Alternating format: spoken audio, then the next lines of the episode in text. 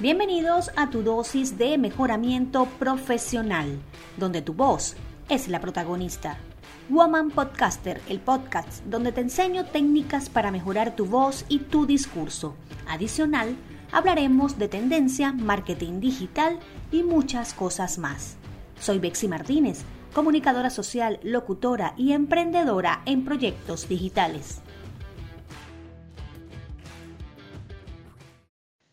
La locución institucional. Otro estilo de locución muy interesante y apasionante. Un locutor institucional es la voz principal de una empresa, institución, servicio, evento, entre otros. En este podcast tenemos como invitado al licenciado Gerardo Andrés Flores Manzanares, quien es locutor, comunicador social, profesor universitario, productor nacional independiente y un gran compañero de trabajo. Con él compartí cabina en muchos eventos. Un excelente profesional que siempre da lo mejor de sí para transmitir esa energía y esa pasión que se siente por la locución. Además de ser un excelente compañero de curso.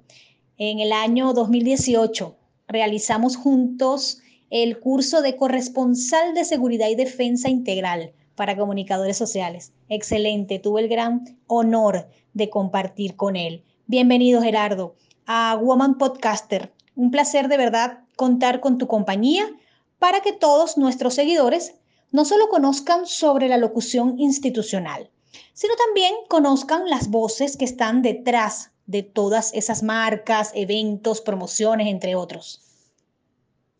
Hola Bexi, un placer saludarte bueno, primero agradecerte por eh, tomarme en cuenta con el trabajo que vienes realizando en esta oportunidad en plataformas digitales tan importante en este momento. Y bueno, yo, yo contento, feliz y aportar un poquitico también para todo ese público que está por allí latente, que quiere saber un poquito más de lo que es la locución eh, institucional y todo lo que tiene que ver con, bueno, con temas de la voz. Gracias nuevamente, Bexi. Bueno, por aquí a la orden siempre. Saludando, por supuesto, también a ese público que seguramente estará atento allí a todo lo que vayas eh, generando, la información que vayas ah, colocando ahí en tu red. Un tema súper apasionante, la locución. Los que somos locutores sabemos lo fascinante que es este mundo de la locución. Fíjate, Gerardo, este es el cuarto podcast que hago sobre locución ya que por ser un tema tan extenso, he querido darle espacio a cada uno de los estilos de locución. En esta oportunidad, eh, quiero hablar sobre la locución institucional. Y como sé que tu voz ha representado a instituciones, bueno, me gustaría que tú nos hablaras sobre este tema, de cómo tú lo has manejado, o vamos a comenzar mejor por lo que ¿Qué es para ti la locución institucional? Pues sin duda, Bexi, la locución es un mundo totalmente apasionante. La persona que a veces está ajena a la locución lo ve con cierta admiración, pero uno que tiene la oportunidad de, bueno, venir trabajando con la voz y, bueno, haciendo cosas productivas, cosas creativas que gustan, uno lógicamente se va apasionando más en esto, ¿no? Y siempre por supuesto con el contenido emocional, porque uno le gusta y cada vez le pone un poquito más de energía a lo que está haciendo. El tema de la voz eh, resulta bien, bien interesante actualmente, Bexi. Yo tengo la oportunidad de que mi abuelo, que en paz descanse, él fue pionero de la radiodifusión en Venezuela, en nuestro país. Y resulta de que, bueno, él eh, cayó enfermo eh, por allá por el año 2000 y yo me vine interesando con todo el material audiovisual que él tenía en su casa, me tocó cuidarlo incluso. Entonces, claro, cuando uno se empieza a eh, codiar con lo que tiene que ver con la radio, la locución, la voz, eh, le va agarrando cariño. La locución institucional puede sonar un poquito eh, seria, ¿no? De institución y aquella cuestión. Actualmente las voces, no solamente, o, las voces anteriores, siempre pegaban o tenían esa pegada en la radio, en la televisión, o donde no le escuchara aquella voz un poco gruesa, eh, grave, aquellos tonos que un poco engolados quizá. Actualmente hay grandes locutores que con una voz fresca, sabrosa, agradable, simpática, con credibilidad, tienen buena pegada. Eh, cuando uno se va a lo que es la locución institucional, que fue tu pregunta como tal, eh, es parte de una locución comercial, quizá un poco más seria, pero al fin y al cabo tú lo que quieres es vender eh, material a una institución. Por lo general, escoger la voz, cualquier empresa, tiene que tener cierta credibilidad. el material que tú difundes con la voz, con lo que tiene que ver con la empresa. no solamente una melodía, una armonía en las palabras, ¿no? Sino colocarle el sentimiento y colocar las inflexiones donde tienen que ir para que efectivamente se sienta esa credibilidad y la gente pueda generar una confianza en la empresa. Cuando a ti te ponen, eh, bueno, esa responsabilidad de que vas a ser la voz de alguna empresa, de alguna compañía, primero te tienes que identificar tú como locutor con qué vende la compañía y qué tipo de compañía que es. Una vez que tú haces ese análisis previo, bueno, tú tratas de adaptar tu voz a lo que es la compañía. Si es una compañía musical que vende discos, que vende CD, que vende temas eh, que tenga que ver con la música, bueno, tú le metes un, tono un poco más musical a la cuestión. Sí, claro, en efecto, eh, debe adaptarse, ¿no? Esa voz debe adaptarse a lo que la empresa quiere, desea o necesita con esa promoción que se va a hacer como locutor institucional. Fíjate, dijiste algo muy, muy bueno que yo lo comenté en podcasts anteriores, de que sí, anteriormente la voz del locutor era una voz este, precisa, o sea, para poder ser locutor y sobre todo para poder ser la voz de una institución, se necesitaba una voz elegante, una voz completa, hablando de repente en el caso de los hombres. Para las mujeres, una voz cristalina, una voz muy fina, por decir algo. En la actualidad no, en la actualidad las voces que más predominan ahora son esas voces frescas que transmiten alegría, confort y que, y que de repente son más escuchadas, Gerardo, porque a lo mejor alguien con una voz muy fresca la persona que te está escuchando, wow, queda impresionado y quiere seguir escuchando hasta el final, ¿no? Todo lo, la promoción o lo que estás haciendo. Y eso ha cambiado muchísimo. También yo me imagino, por supuesto, tiene mucho que ver con toda esta evolución de las redes sociales, donde, bueno, muchas personas han tomado ese tema para comunicarse, bien sea para hablar de lo que sea. Pero, por supuesto, al hablar de lo que sea, también estás utilizando tu voz y te estás proyectando y estás llevando un mensaje a la otra persona. Entonces eso ha cambiado bastante. Pero en efecto, fíjate, yo estuve conversando el podcast, en uno de los podcasts de locución sobre la locución comercial. En muchas partes que uno lee y estudia y conoce, relacionan mucho la locución comercial con la institucional. Es más, he leído sitios donde te dicen estilos de locución comercial y te mencionan la institucional. Entonces mi pregunta es, ese, ¿qué separa?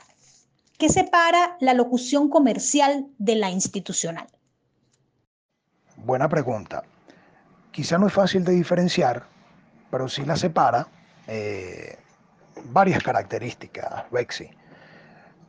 La locución institucional, eh, a mi criterio, por lo que he leído, por lo que he visto y por el trabajo que he venido desarrollando en, ese, en esas aguas, tú tratas de, o el locutor y la empresa trata de proyectar a través de la voz qué ofrece la empresa, la misión, la visión, los objetivos, y tratas de dar a conocer en ese eslogan o en esos minutos de locución qué hace la empresa y para qué lo hace y a quién le ofrece. La locución comercial directamente te vende el producto. En cuestión de segundos tratan de una manera eh, directa, eh, frontal, de venderte el producto y adaptarlo a lo que tú, a la necesidad que tú quieres. Cuando tú buscas un producto, lógicamente es porque tienes que cubrir alguna necesidad. Ellos te venden el producto en pocos segundos a través de la voz, ofreciéndotelo de una manera directa, lo que es la publicidad. Mientras que en el área institucional o en la locución institucional, mayormente el mensaje va con credibilidad, por supuesto, adaptado a la empresa, pero mayormente mostrándole al usuario, mostrándole al espectador, al oyente, al escucha, al lector o a la persona que está del otro lado en la plataforma digital, eh, mostrándole las virtudes y qué hace eh, la empresa. Quedando claro este tema, lógicamente hay una separación. Institucional ofrece, ofreces el producto y tú le dices lo que tiene. Le das a conocer lo que tiene la empresa o el servicio que ofrece. La comercial directamente te vende el producto en pocos segundos de una manera bien, bien fresca, bien atractiva y lógicamente siempre apostando a la credibilidad para que se pueda vender el producto. Claro, claro, se piensa que, que si hay una separación, si hay una línea muy delgada, porque si tiende, tiende a, confundir, tiende a tu pensar que puede ser lo mismo. Pero bueno, mejor explicación imposible de cómo diferenciar una locución institucional de una comercial. Sin embargo, eh, la ventaja, por decir así, de un locutor que se dedique a una locución comercial, fácilmente puede hacer una institucional y viceversa. Lo digo porque, bueno, si bien hay esa línea delgada de separación, eh, podemos decir que las tonalidades, el estilo, eh, pueden ser muy similares. Y si, por ejemplo, ese, esa institución a la que se le está aportando la voz para representarla, a su vez tiene ventas, bien sea de eventos, de productos, el mismo locutor institucional puede hacer esa publicidad y convertirse entonces en el locutor comercial de esa institución. Por eso debe ser que donde siempre vemos, como tú lo comentas, leemos o, estamos aprendiendo, vemos que la diferencia no es, no es mucha. Puede ser por allí, ¿verdad?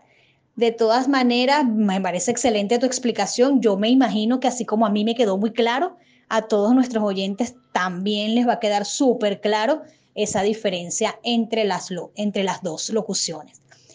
Gerardo, yo sé que por supuesto, sé porque he compartido contigo, como lo dije en mi presentación, he compartido contigo cabina en muchas oportunidades, en eventos, en narraciones de noticias y en muchas cosas más.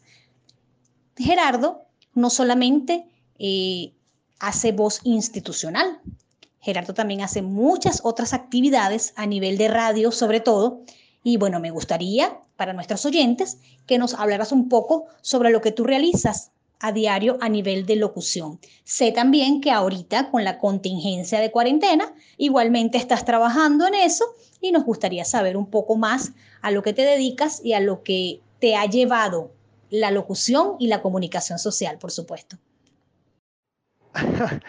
bueno, Bexia, van cuatro preguntas en una interesantes también. Voy a tratar de ser lo más claro posible para que, bueno, los visitantes a esa red se apasionen también igual que yo.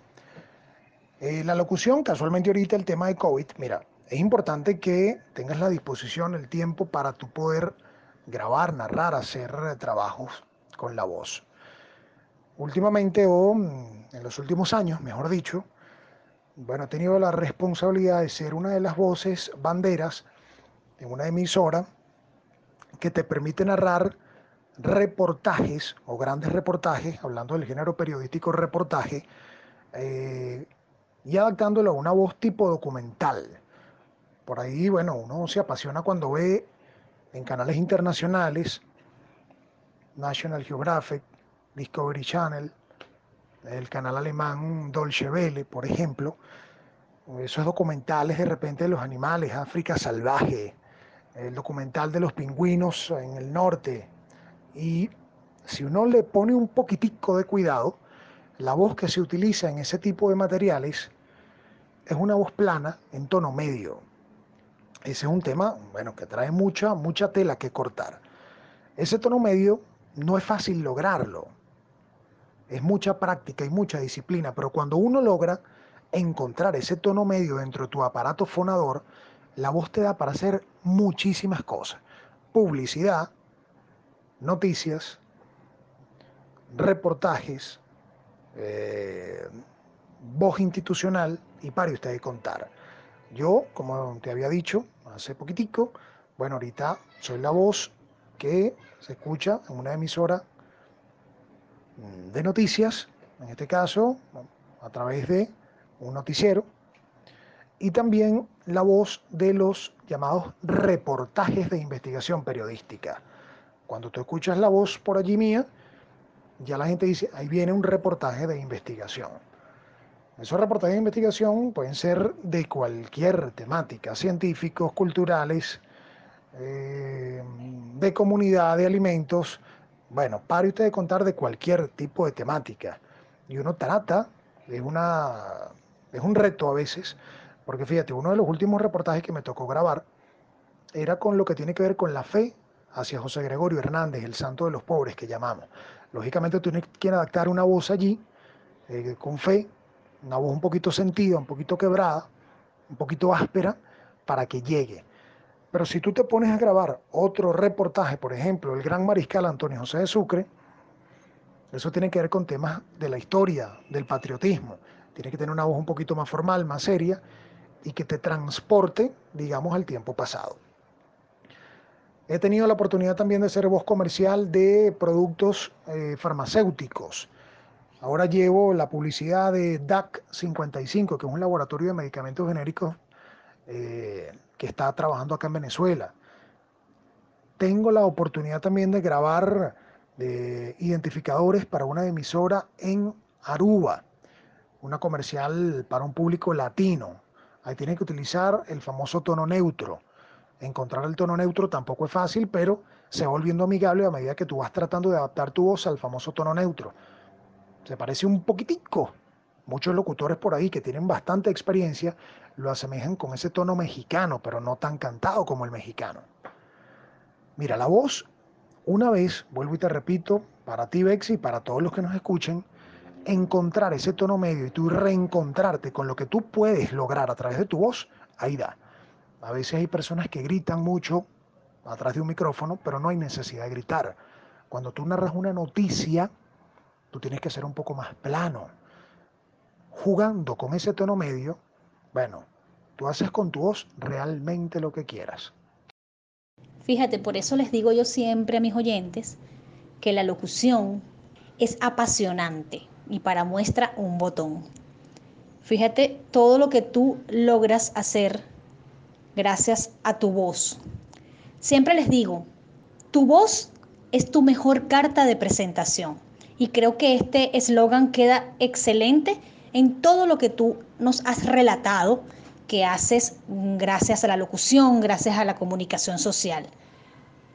Siempre es importante saber manejar la voz, saber conocer tu voz, porque bien lo, lo has explicado, para todo lo que tú haces a nivel de locución, de, de narración, debes adecuar tu voz. Y es la misma, es la única que tienes, es tu única voz, pero la trabajas, la adecuas y por supuesto no es un trabajo sencillo, es un trabajo que lleva tiempo, lleva dedicación y lleva mucho cuidado.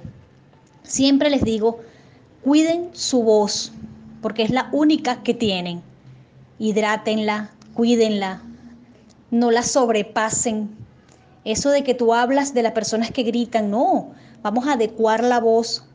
De repente hay algo que debe ser gritado y no es gritado, es, es extender esa voz, es darle proyección a esa voz, más no gritar. Todas esas cosas se aprenden estudiando, practicando y adentrándote más a lo que es este gran mundo de la locución.